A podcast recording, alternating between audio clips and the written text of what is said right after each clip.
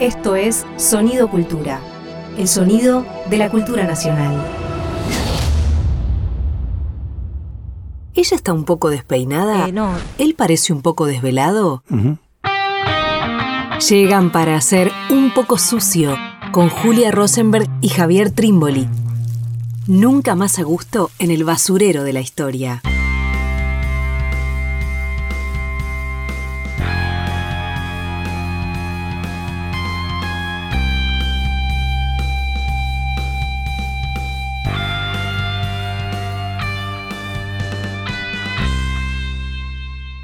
Bienvenidos, bienvenidas a una nueva emisión de Un poco sucio. ¿Cómo está Javier Trimboli? ¿Qué tal, Julia? ¿Cómo andas vos?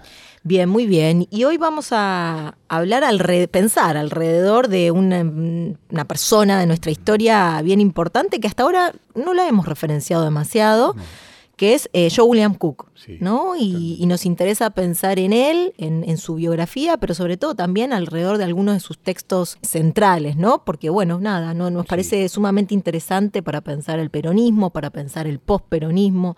Eh, bueno, nada, Sí. darle vueltas, ¿no? Sí, sin duda, hablar de John William Cook es hablar de cantidad de cosas. Por un lado, cada tanto se lo vuelve a, a releer, se lo vuelve a, a visitar, muy en función de lo que se llama el pensamiento nacional.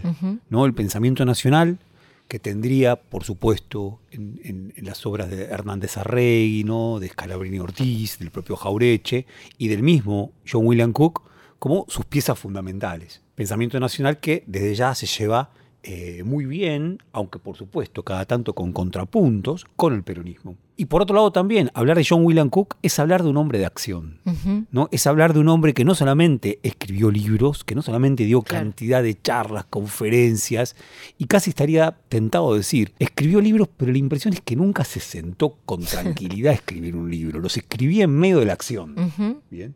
Claro, porque fue un hombre de acción. ¿no? Claro. Recién un poco lo comentábamos antes de comenzar a hablar a propósito de ese genial currículum bien que tiene en su accionar. Y que siendo muy joven, creo que si no me equivoco es el diputado más joven, ¿no? Sí. 26 años llega a ser en la selección del 46, ¿no? Claro. Entra en la selección del 46 como diputado nacional. El diputado más joven en ese entonces que tiene 25 años. si no me equivoco, Exacto. 26 años. Y bueno, él venía de una familia más bien radical, su padre.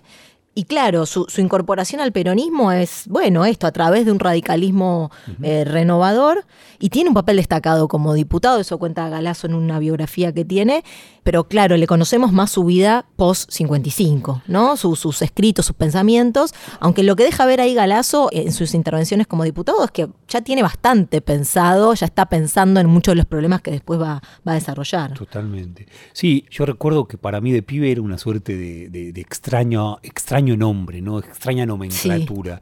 Eh, quizá hasta me gustaría hurgar en mi memoria para ver cuándo un muchacho que venía de la izquierda como yo, cuándo conocí el nombre John William Cook. Que para mí fue como Claro. eh, una sorpresa enorme. ¿no? Claro. John William Cook con ese, bueno, obviamente irlandés y al mismo tiempo con esa avesada voluntad de pensar el peronismo y fundamentalmente, en ese entonces me interesó, a propósito de la resistencia. Claro. ¿no? Sin duda habrá sido en el año 1986, ¿no? Pero claro, por un lado, esta juventud, comentábamos también, ¿no? Eh, se sabe que John William Cook, bien, y sobre esto hay, hay certeza pura, estuvo el 16 de junio de 1955 en la Plaza de Mayo, luego de los bombardeos, eh, resistiendo, estuvo organizando una resistencia que también quiso ser armada, porque hubo enfrentamientos armados ese día, y él estuvo en esa primera línea, siendo un hombre, si se quiere, un diputado, como vos decías, Juli, y al mismo tiempo también en ese entonces el editor de una revista importantísima, Claro. bien, que era la revista de Frente, Claro. una revista interesantísima que llevaba adelante él, pero también estuvo en Bahía de los Cochinos, Claro. bien, eh, o Playa Girón, ¿no? Claro. Ese, esa defensa que hace el pueblo de Cuba contra la invasión norteamericana del año 1961. Claro. Ahí estuvo y estuvo junto con su compañera, sí, junto con su compañera Alicia Guren, y estuvieron ambos armados defendiendo la revolución cubana, Claro. ¿no?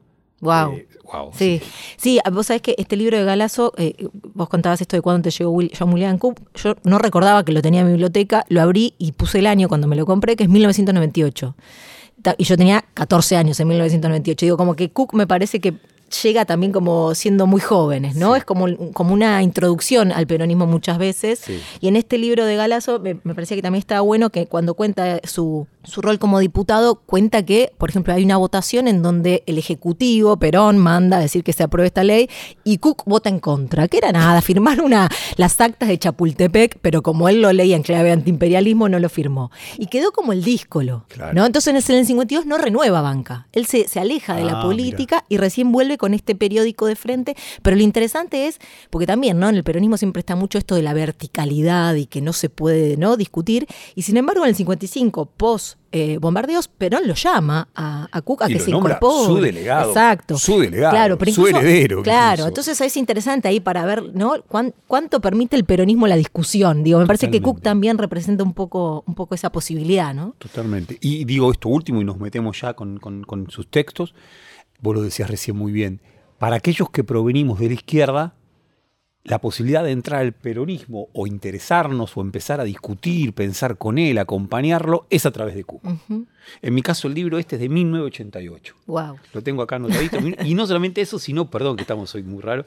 Tengo un programa, un programa del cine, del Teatro San Martín, cuando fui a ver la película Los Inútiles de Fellini en mayo de 1988. Se ve que habrá pasado por la una librería de la calle Corrientes, Claro. me compré esto y acá está. Y lo guardé. Se lo mostré a mi hija y se emocionó por esto.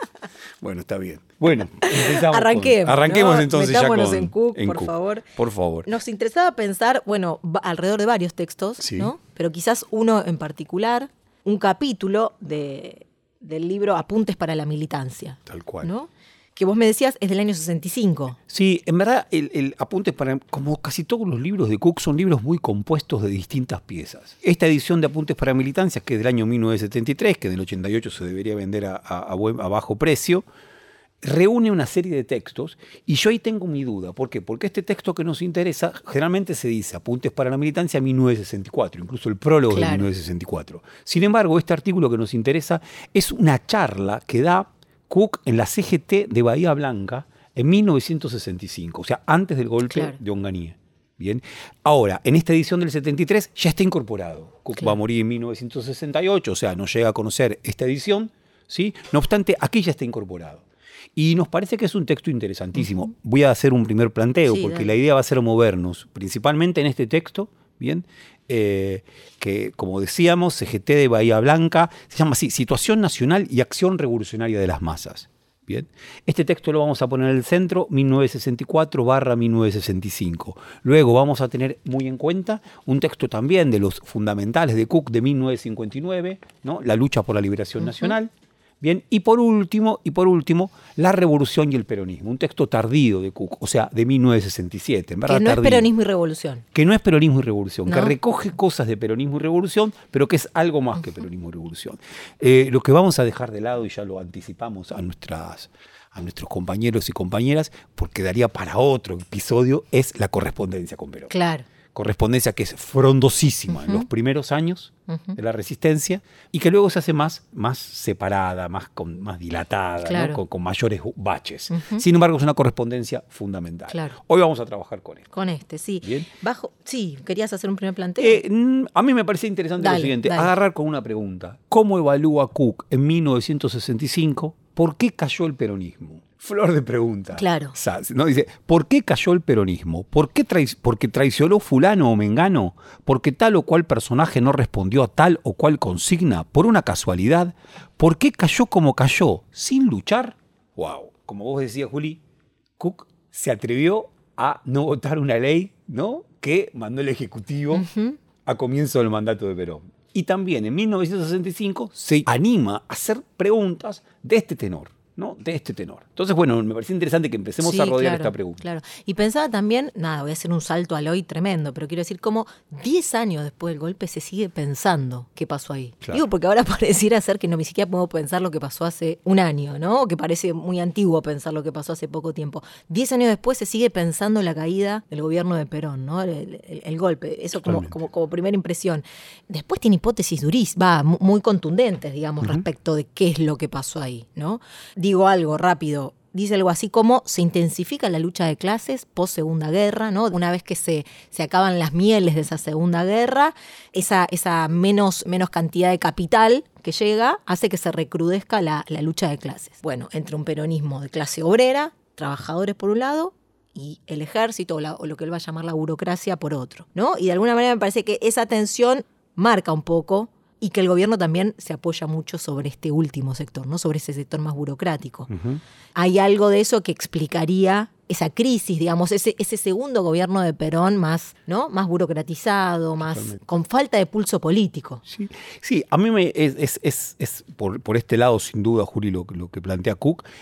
Ahí está la idea, ¿no? En 1945 hay una revolución. Claro. Bien, hay una coyuntura que permite una revolución. Y esa revolución que es posible en 1945 es una revolución que tiene como actor fundamental al proletariado. Tiene como actor fundamental al proletariado y también una burguesía industrial que en esa hora se suma a un frente antiimperialista, dice Cook. Se suma un frente imperia- antiimperialista y también un ejército, y en un punto Cook acaba de ser muy realista. No nos compremos fácil que todo el ejército se volvió nacionalista y peronista. Total. No, solamente un sector de él, y en buena medida fue así porque se sumó a esa hora antiimperialista, porque el poder de la clase obrera y de la burguesía industrial lo arrastraron. Claro. Bien, no por nada la definición de la jornada del 7 de octubre del 45 estuvo un tris de ser de otra forma. Claro. Y fue de esta manera porque hubo algo que desempató, y lo que desempató fue la movilización de masas. Bien.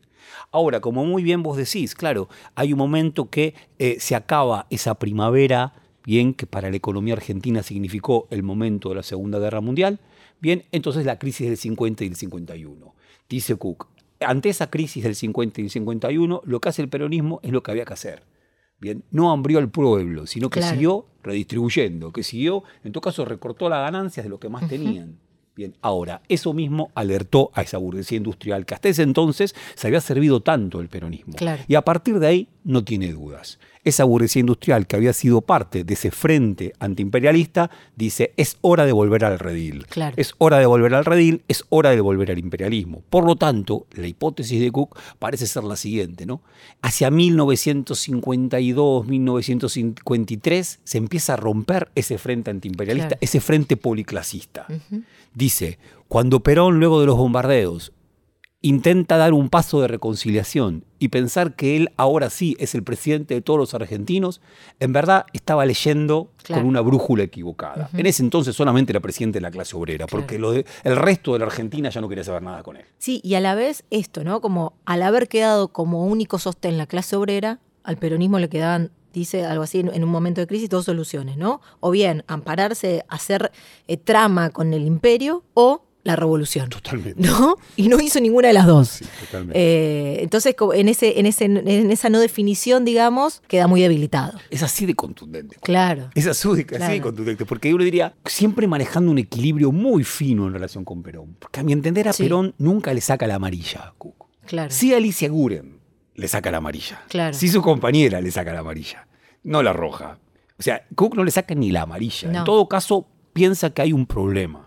Bien, que hay un problema, que es un problema mayúsculo, que en este texto lo plantea de una manera genial, que va a ser así. Hoy, a 20 años de 1945, no podemos seguir pensando la política, incluso cuando mantengamos los mismos objetivos, independencia económica, justicia social, bien, soberanía política, no la podemos seguir pensando con los mismos métodos, con las mismas tácticas.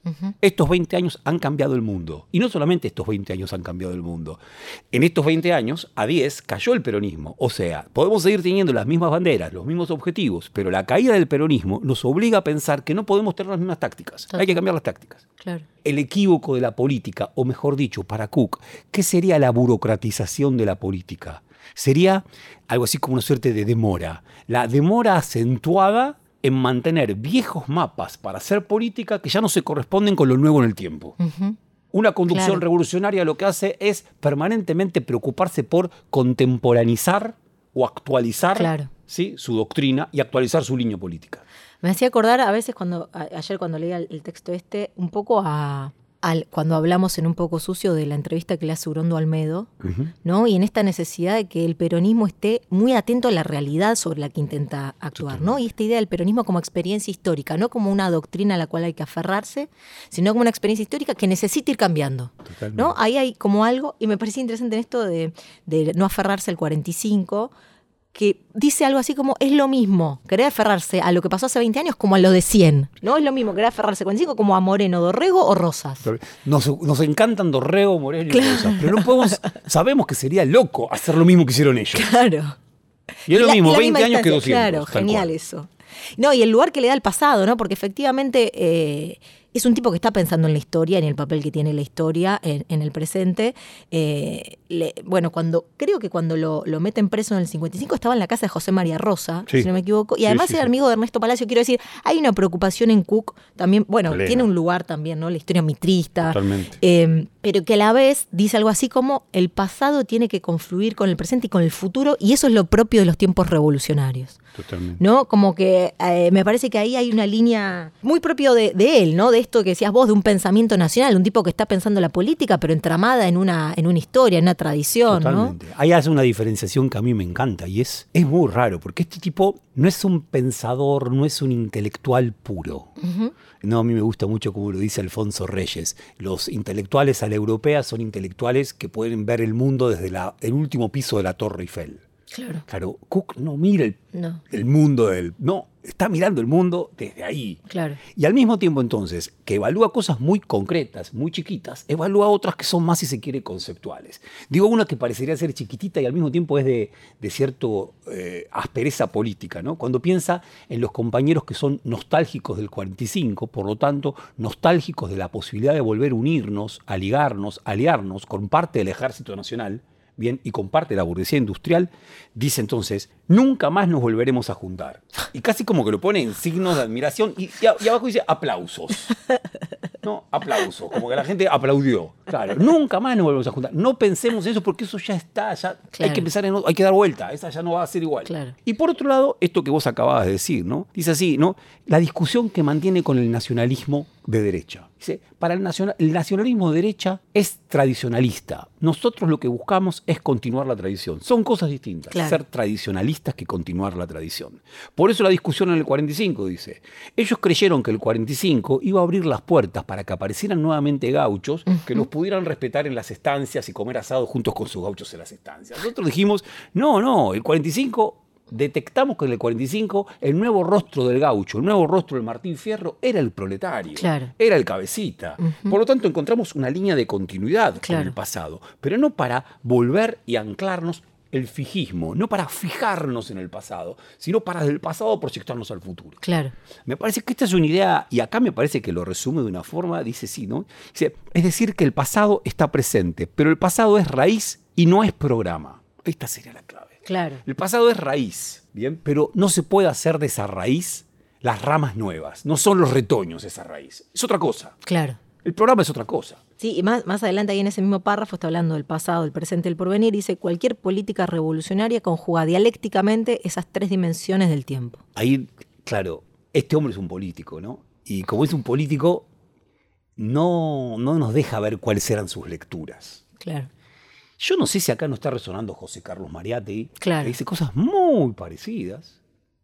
Algunos dicen que la lectura de Gramsci para él fue muy importante. Claro. pero este hombre es un político y no deja la cita al pie. No pone nota al pie, esto lo tomé de, cito dos puntos, compañeros, de la GT Bahía Blanca. Le voy a contar y hace un desvío para hablar de Antonio Gramsci. No, está pensando, piensa con lo que tiene a mano. Claro. Realmente mucho improvisa. Mi texto, no sé el tuyo, en tu edición, termina de una manera fenomenal, ¿no? Y porque termina Cook en este argumento, dice, en este lugar la versión grabada de esta charla se acaba, presumiblemente el resto se ha perdido.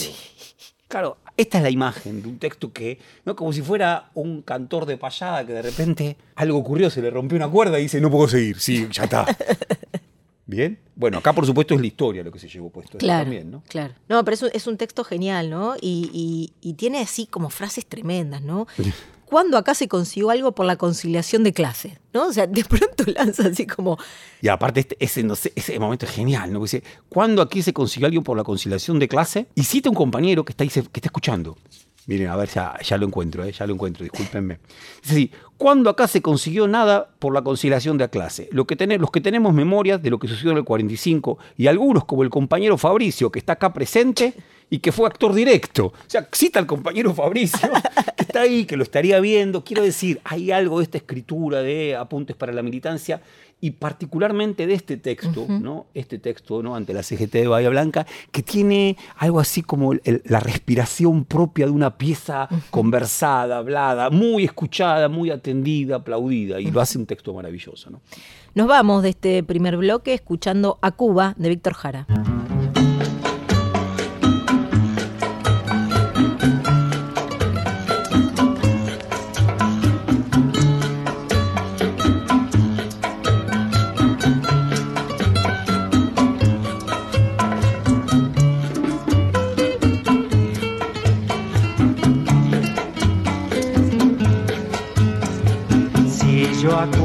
Le cantara, le cantara una canción, tendría que ser un son, un son revolucionario, pie con pie, mano con mano, corazón a corazón, corazón a corazón. Pie con pie, mano con mano,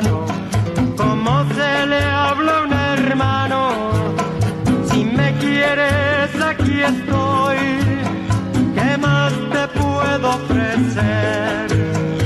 Sino continuar tu ejemplo. Comandante, compañero, viva tu revolución. Si quiere conocer a Martí y a Fidel, si quiere conocer los caminos del Che, si quiere tomar ron pero sin Coca-Cola, si quiere trabajar en la caña de azúcar, en un barquito se va al vaivén. Si quiere conocer a Martí y a Fidel, Si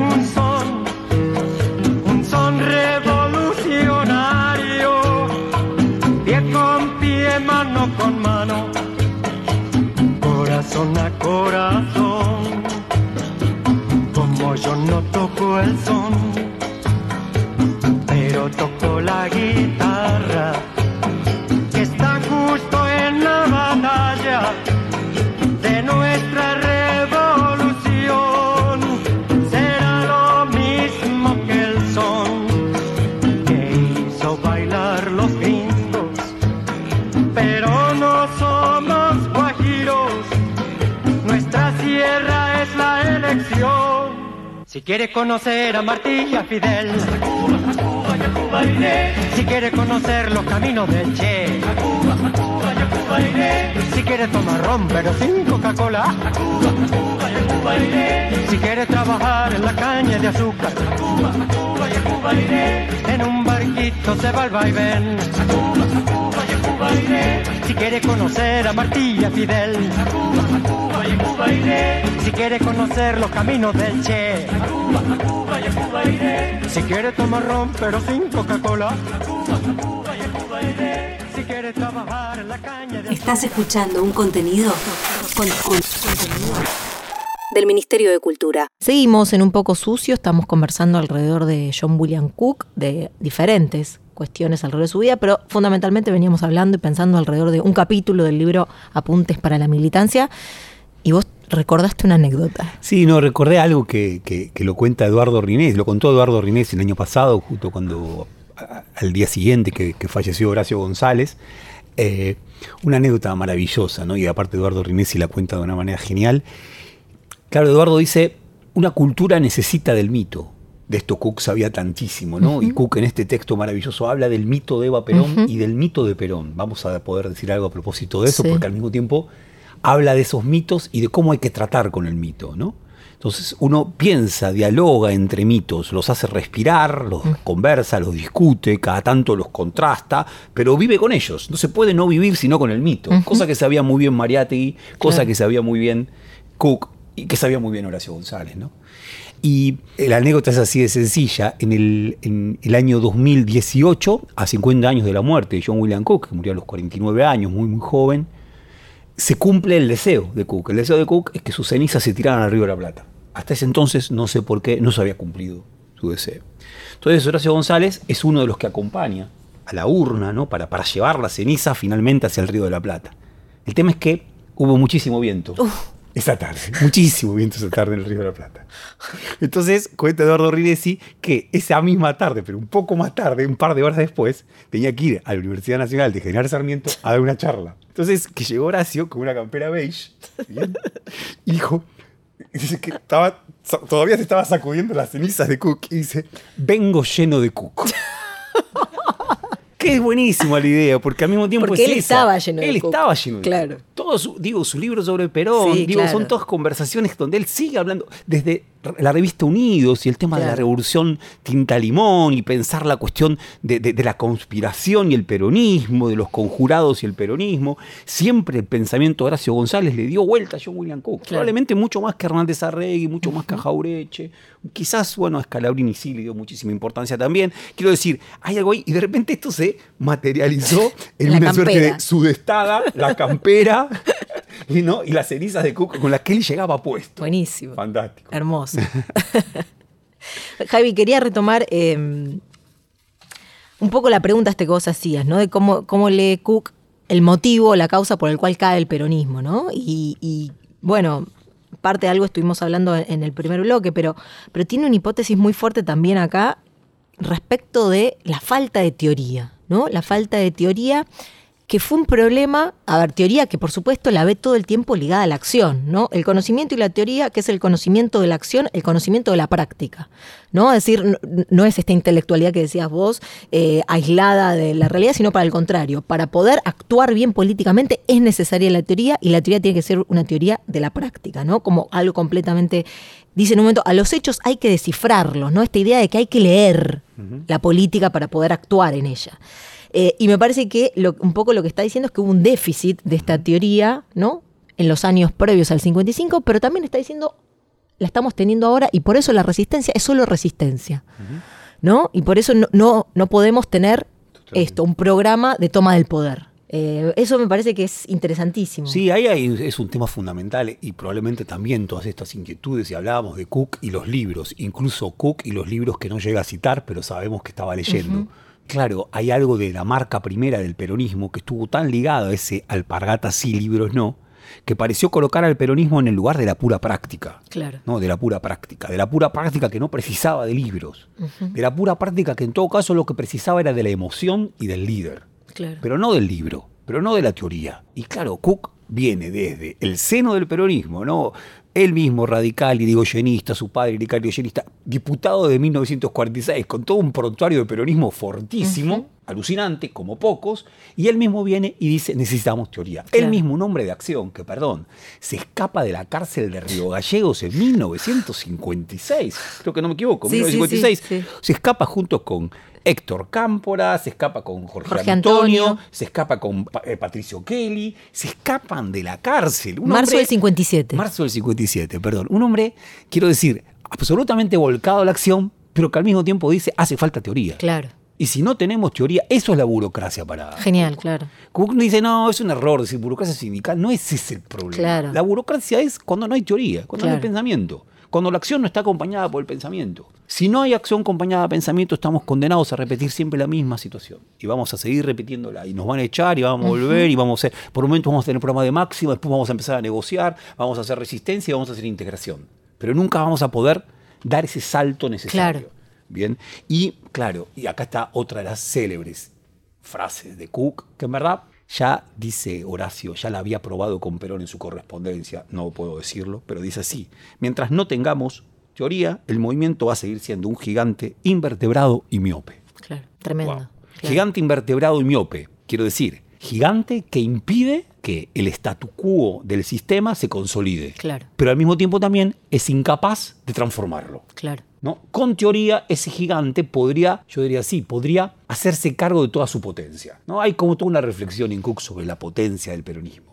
Potencia del peronismo que es enorme por su mera presencia. Es un gigante, pero es una potencia que queda trunca por la falta de teoría, como decía. Claro, sí, no, y, y remarcar, ¿no? Que justamente con quienes está discutiendo todos estos años Cook es con esa vertiente del peronismo que cree que el objetivo político de ese momento es conseguir electores, Totalmente. ¿no? Esta cosa de integrarse a un sistema político que lo está rechazando al peronismo, pero que hay muchos compañeros, dice Cook, que están eh, por esa vía, ¿no? Por la, por la posibilidad de integrarse en un sistema político liberal, burgués, que, que, que, que lo único que hizo fue expulsar a la clase trabajadora, ¿no? Entonces, de alguna manera, me parece que es en esa discusión en donde se está, a ellos también llama burocracia, ¿no? La idea de que el peronismo puede volver a ser ese, ese partido democrático bajo las reglas de la democracia clásica, ¿no? Bien, totalmente. Sí, ¿no? Esta, esta, esta, esta tentación de transformar a esa masa, a ese gigante, en meros electores. Claro. Tal cual, tal cual. Ahí, esto que citábamos, ¿no? De- de- del movi- el, el movimiento como gigante invertebrado y miope, que Horacio González dice que ya lo había estrenado en la correspondencia con Perón, está en este texto que citábamos, La Revolución y el Peronismo, que es de 1967. Y luego, para ir al texto que también anunciábamos de noviembre de 1959, La lucha por la liberación nacional, miren cómo empieza. Dice así, un clima de rebeldías individuales puede durar indefinidamente sin afectar al régimen que las provoca. Solamente cuando la rebeldía está coordinada y encauzada en un movimiento de liberación adquiere la eficacia necesaria para luchar con éxito. ¿No? Acá está el, el tema que va de la mano. Es teoría y organización. Claro. ¿no? De la rebeldía a la revolución hay teoría y organización. Puede haber un clima de rebeldía y a mí me parece que acá Cook, noviembre del 59, por supuesto, ya estaba siendo presidente Frondizi y llegó, Frondizi llega a la presidencia por un acuerdo con Perón, en donde él mismo estuvo en la gestación de ese acuerdo, bien en cantidad de reuniones que sostuvo con Rogelio Frigerio. Decía, me da la impresión que acá Cook en 1959 ya está pensando en qué cosa, en lo extensa que fue la rebeldía durante el momento de la resistencia y que esa rebeldía durante el momento de la resistencia no alcanzó Claro. para transformar el régimen, sino que alcanzó tan solo para esto. Claro. Entonces él parece decir, hace falta entonces teoría y organización para que la próxima vez lo que nosotros modifiquemos sea el, el régimen Y no un partido de gobierno. Javi, tengo una pregunta, porque claro, Cook, vos lo decías antes, ¿no? Muere en el 68 y, y los años posteriores de mayor radicalización y organización eh, guerrillera no, no la vive.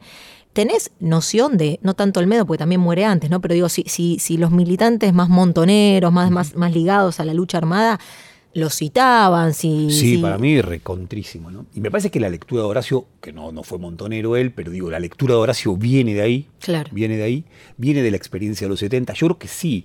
Eh, si no me equivoco, hay un cuaderno de crisis, Ah. de esos cuadernos que circulaban muchísimo, ¿no? Porque tenían una difusión enorme, que es del año 1900 1973, que es directamente sobre John William Cook. Claro. Es cierto que el otro día cuando conversamos, el otro día, ya hace un par de meses, conversamos sobre la, la, conversa, la entrevista que le hace Francisco Pacurondo a Carlos Olmedo, ahí no lo citan a Cook. No. No, no lo citan a Cook. Y llama la parece atención. estar, ¿no? Bien. Pero ah, algo de sus ideas, digamos. Eh, pero claro, sus no ideas sí que parece que están dando vuelta, y, pero, pero eso no. Claro, bueno, una, Sí, una- es una beca, una beca interesantísimo. con ISET para Una beca con. ISET para esto. Puede estar una buena. Bien, bien, totalmente. Y a mí, Juli, me gustaría el, el- bueno, varias cosas. Una sobre Eva que me, que me Sí. interesaba, que también está en el texto que, y que, digo, vos le podés sacar mu- muchísimo más punta. Está en el texto de 1965, ¿no? En la CGT de Brasil. CGT, perdón, de Bahía Blanca, CGT Brasil, disculpen. Eh, cuando habla de Eva Perón, dice, eh, es el mito número uno el de Eva Perón. ¿Y por qué el silencio que ustedes saben? ¿no? Los interpela a los delegados de la CGT. Porque ya no se podía plantear como una misa recordatoria entre lágrimas y suspiros y desmayos. Había que plantearlo, o sea, el 26 de julio, había que plantearlo como problema político y por eso se irritaron los sobres del régimen y por eso no querían homenajes a Eva.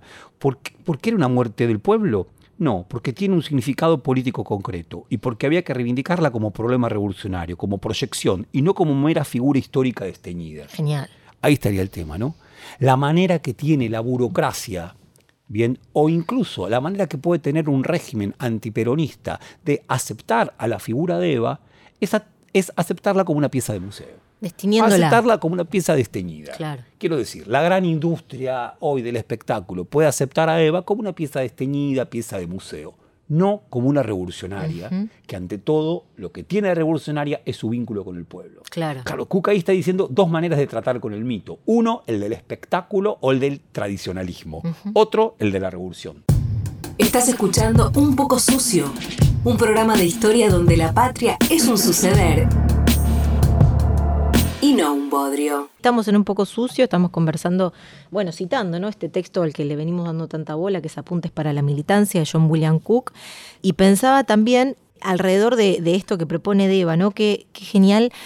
Claro, porque muchas veces, ¿no? Como nos preguntábamos, ¿cómo de, de la EVA del 52 se salta a la EVA del 73? ¿no? Claro, ¿Cómo, claro. Se, ¿Cómo se llega a que la, la- la lucha armada peronista haga de EVA una bandera e incluso para disputar con Perón? Bueno, me parece que acá en la lectura que hace Cook hay algo, ¿no? La citábamos la otra vez, la discusión de, de, de Olmedo y Terán con Sebrel, y bueno, Sí, ahí sí, también sí, hay algo, bueno, me parece que acá un poco está, está apuntalando eso, Cook, ¿no? Hay que tomar a. Eva desde esto.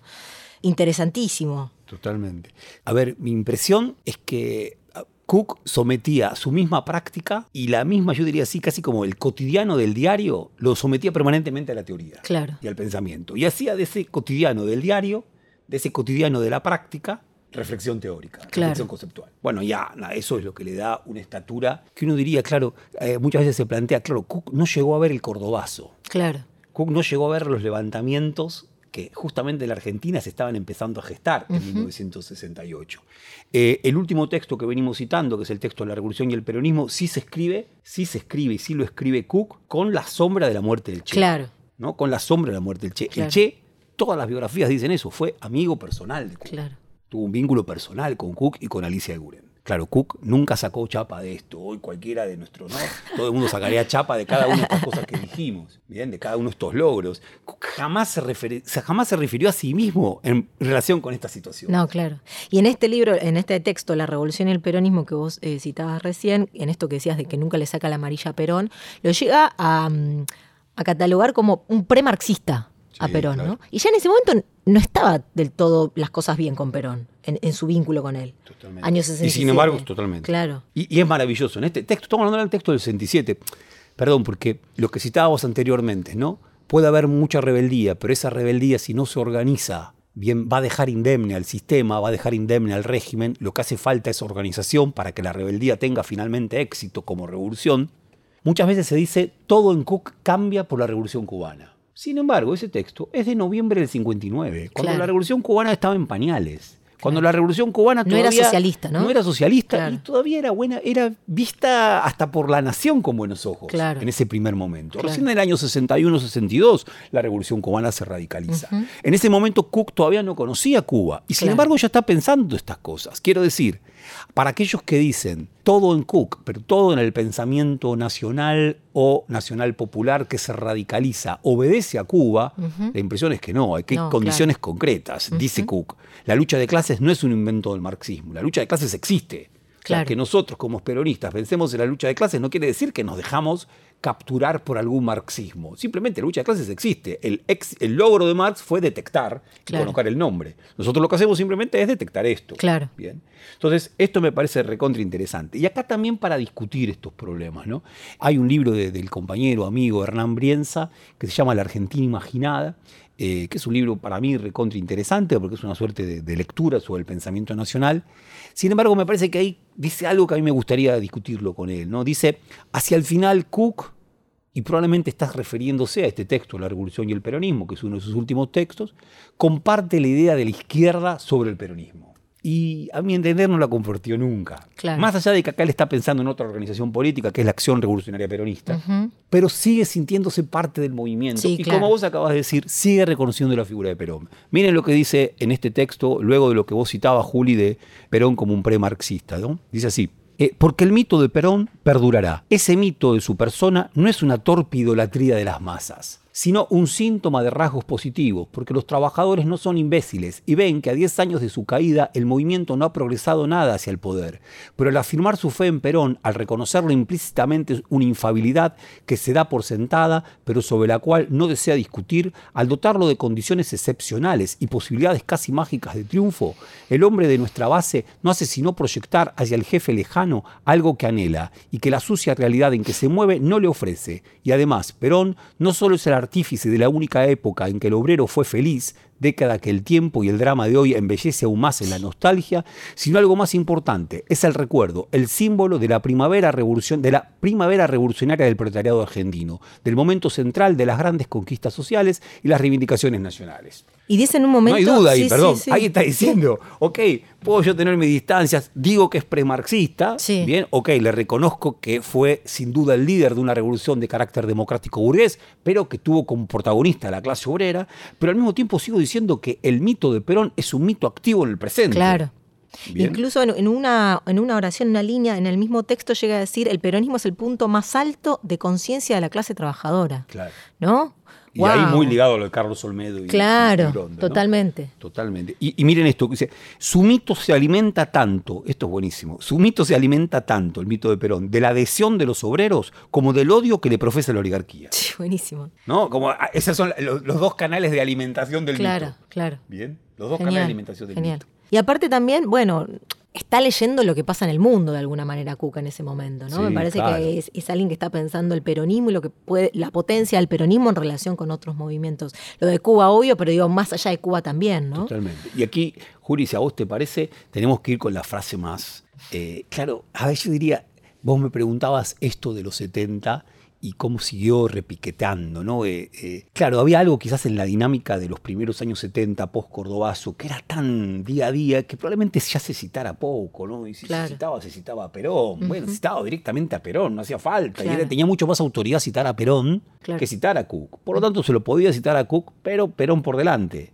Ahora, sin embargo, hubo una frase de Cook, no diría el chiste fácil de que hubiera sido un buen tuitero, pero cada tanto yo creo que Cook cincelaba algunas, Claro. ¿no? Cincelaba realmente algunas expresiones, como esta del monstruo invertebrado y miope, ¿no? Que son frases muy, pero muy logradas. O esa otra que dice en Cuba y que está en sus correspondencias, en la Argentina los comunistas somos nosotros, los peronistas, porque ser comunistas es una posición objetiva Claro. de lucha, de tensión con el imperialismo y con la oligarquía. Eso somos nosotros en Argentina, los peronistas. Claro. Por lo tanto, los comunistas en Argentina somos nosotros. Pero la otra, a la que quería ir, es la otra que es la de hecho maldito de la política argentina o hecho maldito del país burgués. Cuca ahí tiene una idea que es contundente, que el peronismo es el hecho maldito, lo va a decir de dos maneras, de la política Claro. argentina o del país burgués.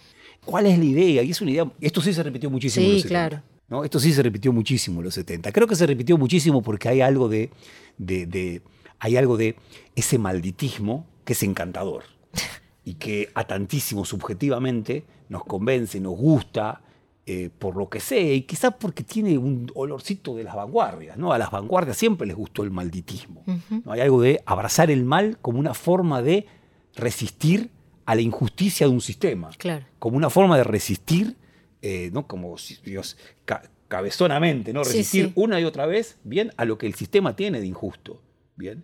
Entonces, claro, eso cautivó muchísimo, ¿no? Claro. Para, y ahí está el- también el problema, lo dice muy bien Horacio González en el libro Perón, Reflejos de una vida, porque para Cook el, el peronismo era maldito porque impedía que el país burgués se consolide.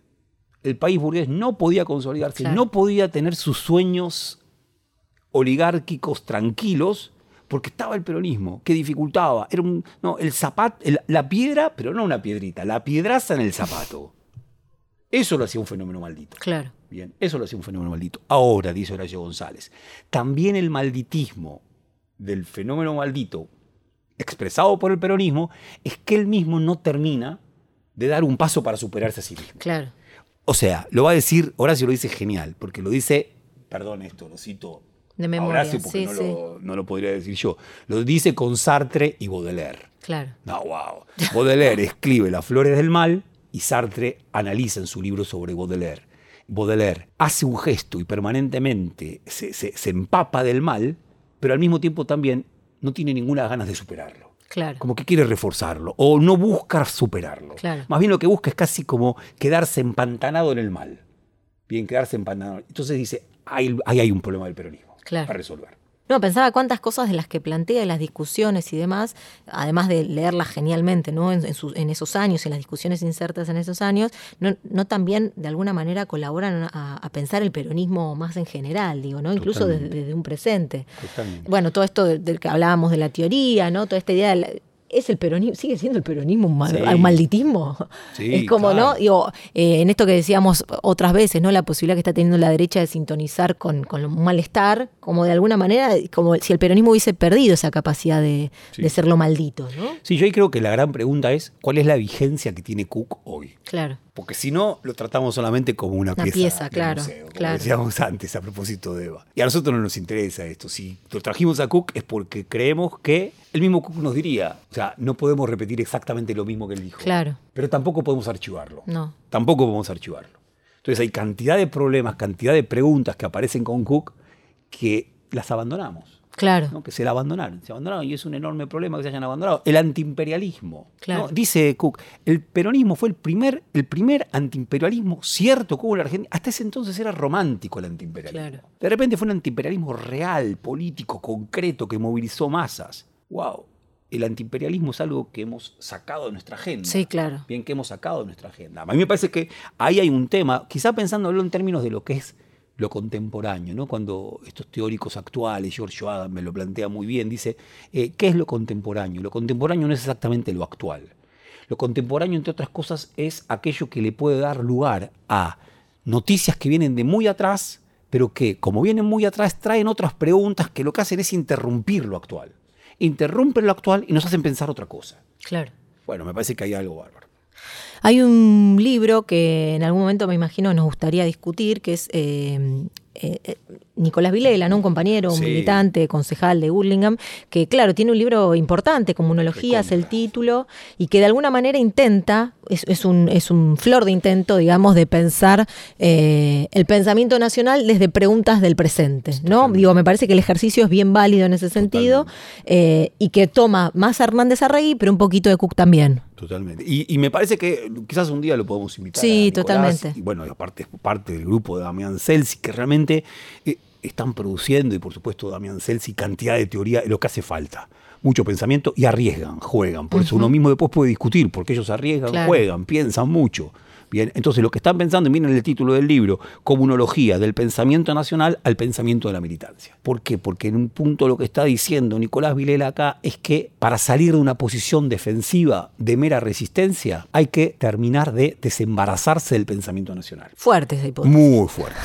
¿Por qué? Porque el pensamiento nacional, él dice, leído bajo una lógica postestructuralista, es un pensamiento de carácter inmunológico Claro. Inmunológico que busca evitar el contagio con eso otro, ¿no? El imperio, eso otro, el capital, eso otro, la oligarquía, que vendría a dañar la pureza del propio pueblo revolucionario. Bajo esta impronta entonces ellos dicen hay que avanzar hacia un pensamiento comunológico que lo que haga es permanentemente lugar a eso que anteriormente pensábamos como amenaza. A ver, la idea es recontra interesante y en verdad lo que es, como vos acabas de decir, Juli, está buenísimo que esto se ponga en discusión. Ahora, nuestra impresión es que, yo diría sí, por más que nosotros arriemos todas las banderas, la impresión es que el ataque va a seguir estando Claro. hasta último momento. Por lo tanto, más que un problema de lo inmunológico, es un problema de la propia vida. Bien, y de la propia vida de un movimiento, de la propia vida de un pueblo, ¿no? de la propia vida de un pensamiento. Que De la necesita de, a ver, lo que decíamos tantísimas veces, casi como una cuestión tremenda discutir con Cook. Cook no tiene dudas. Hay algo que para él se llama enemigo. Claro. Como no tenía dudas Seba, hay algo que se llama enemigo. Probablemente la diferencia sea qué era lo que había que hacer con él. Claro. Bien, pero hay algo que se llama enemigo. Bueno, eh, me parece que eso, bueno, eh, no, no es un invento inmunológico. Claro. digamos. Nos tenemos que ir, nos hemos quedado con poco tiempo, pero bien vale un poco sucio para, para discutir, para pensar ese libro. Nos vamos a ir escuchando Vinimos Cubanos hoy. Y en eso llegó Fidel por Carlos Puebla.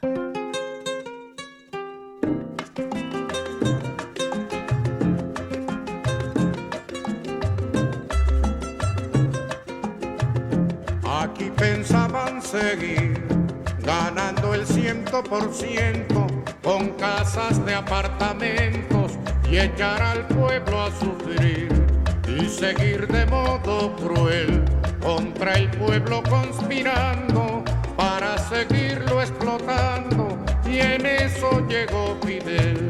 Y se acabó la diversión, llegó el comandante y mandó a parar.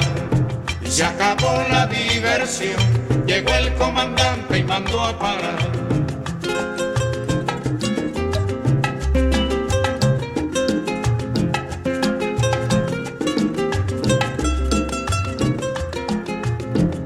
Aquí pensaban seguir, tragando y tragando tierra, sin sospechar que en la sierra se alumbraba el porvenir.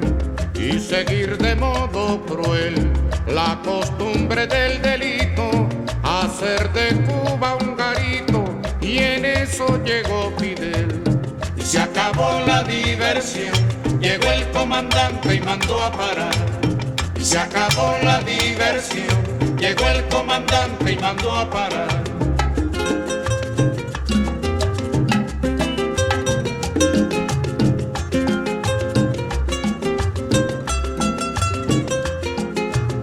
Aquí pensaban seguir diciendo que los cuatreros, forajidos, bandoneros, asolaban al país y seguir de modo cruel con la infamia por escudo, difamando a los barbudos, y en eso llegó Fidel. Y se acabó la diversión, llegó el comandante y mandó a parar. Y se acabó la diversión, llegó el comandante y mandó a parar.